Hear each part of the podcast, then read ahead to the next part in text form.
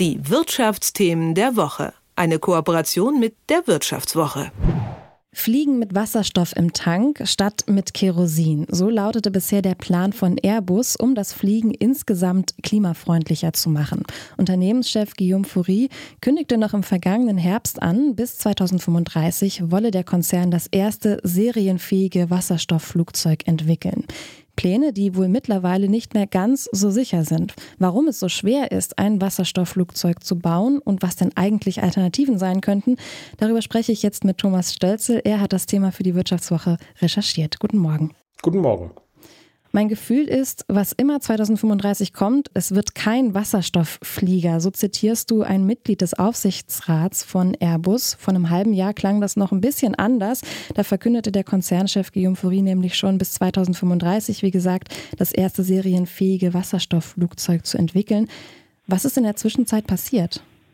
Naja, ich glaube, es ist einfach ein bisschen Realität eingezogen bei Airbus. Äh, die Idee, die wurde ja groß während der Corona-Zeit, als relativ viele Ressourcen auch frei waren. Und äh, mittlerweile ist man natürlich wieder irgendwo im Tagesgeschäft angekommen und sieht, dass es äh, gar nicht so einfach ist, einen Wasserstoffflieger zu entwickeln, den äh, Rückhalt dafür auch bei den Kunden zu bekommen. Und äh, das führt jetzt dazu, dass so ein bisschen der Shift äh, weg vom Wasserstoff hin zu, zu äh, sauberen Treibstoffen, zu sauberem Kerosin geht. Okay, über diese Alternativen würde ich gerne an ähm, späterer Stelle nochmal sprechen. Ähm, grundsätzlich sagen WissenschaftlerInnen ja, dass es trotzdem technisch möglich sei, so ein Flugzeug zu bauen, dass es dann auch fliegt.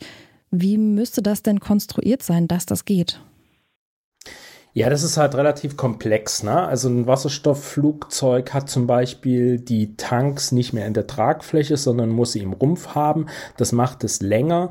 Die sind dann wahrscheinlich hinten äh, am Heck des Flugzeugs angebracht.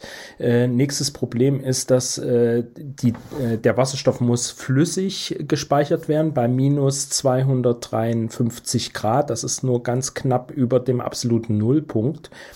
Das führt wiederum dazu, dass man äh, diesen flüssigen Wasserstoff, wenn man ihn äh, zum Beispiel in Triebwerken verbrennen will, ja transportieren muss durchs Flugzeug. Das funktioniert aber nicht über mehrere Meter, sondern es geht nur über ganz kurze Distanzen bisher. Deswegen muss man wiederum die Triebwerke hinten anbringen, wie das früher der Fall war. Das ist aber wieder für die Flugzeugeffizienz nicht so gut, äh, wie wo man die Triebwerke jetzt hat. Also es gibt so ganz viele kleinere Probleme, die, an denen man tüfteln muss. Hinzu kommt, dass natürlich äh, an den Flughäfen dann ganz viel umgestellt werden muss, weil Wasserstoff ist, äh, wie gesagt, äh, ist extrem, muss extrem kalt äh, gespeichert werden. Ähm, deswegen kann man das Flugzeug auch nur ganz kurz vor Start erst auftanken, weil der dann einfach warm wird. Und wenn er warm wird, fängt er an quasi zu kochen, zu sieden und wird gasförmig, dehnt sich aus und äh, müsste dann quasi über Überdruckventile aus den Tanks abgelassen werden. Und äh, Wasserstoff wiederum ist natürlich äh, entzündlich und äh, deswegen ist es alles äh, gar nicht so einfach, wie man damit umgeht. Kerosin, was man bisher benutzt, ist da deutlich einfacher. Jetzt ist ja eine Alternative zu Wasserstoff SAF, ein nachhaltig hergestellter Kraftstoff, zum Beispiel aus Mais. Was sind denn da jetzt die Vor- und Nachteile für die Flugbranche? Naja, also diese Biosprit-Sachen werden ja heute schon beigemischt zum, äh, zum Teil. Das hat äh, das hat einfach den Nachteil, da haben wir die Tankteller-Problematik und man äh, kann davon ausgehen, dass das einfach nicht in genügenden Mengen äh, verfügbar sein wird. Deswegen wird's äh, bei der Fliegerei am Ende Richtung E-Fuels rauslaufen. Da sind sich mittlerweile alle einig. Das heißt, ähm, aus Grünstrom wird mit Hilfe von, äh, von Wasser und Elektrolyse wird Wasserstoff gemacht. Äh, mit Direct Air Capture oder Direct Ocean Capture wird aus der, aus der Luft Kohlenstoff gezogen und daraus wird dann die Kohlenwasserstoffverbindung Kerosin hergestellt und die dann äh, klimaneutral ist. Also wird dann weiter trotzdem an diesen Flugzeugen mit Wasserstoff geforscht oder, ähm, oder wird das eingestampft? Kann da irgendwas noch anderweitig, also Erkenntnisse anderweitig verwendet werden?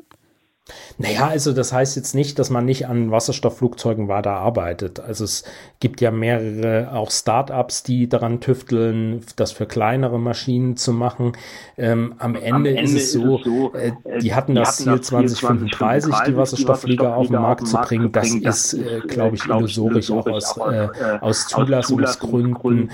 Man hat ja durch den Absturz der Boeing 737 MAX äh, gemerkt, dass man strenger hinschauen muss und äh, bei so einer komplexen Veränderung würde das natürlich auch bei einem Wasserstoffflieger ganz viel Nachuntersuchungen geben und zwar der 200, äh, 2035 ist deswegen kaum machbar. Heißt aber nicht, dass nicht äh, vielleicht 2050 mit der nächsten äh, Flugzeuggeneration dann Wasserstoffflieger Einzug halten, aber das muss man dann erstmal sehen. Also von daher, ähm, das, da wird weiter geforscht, da wird weiter dran gearbeitet. Ähm, Ob es dann vielleicht in kleinem Umfang kommt, muss man sehen, aber sag mal, Vorerst wahrscheinlich nicht bei Airbus.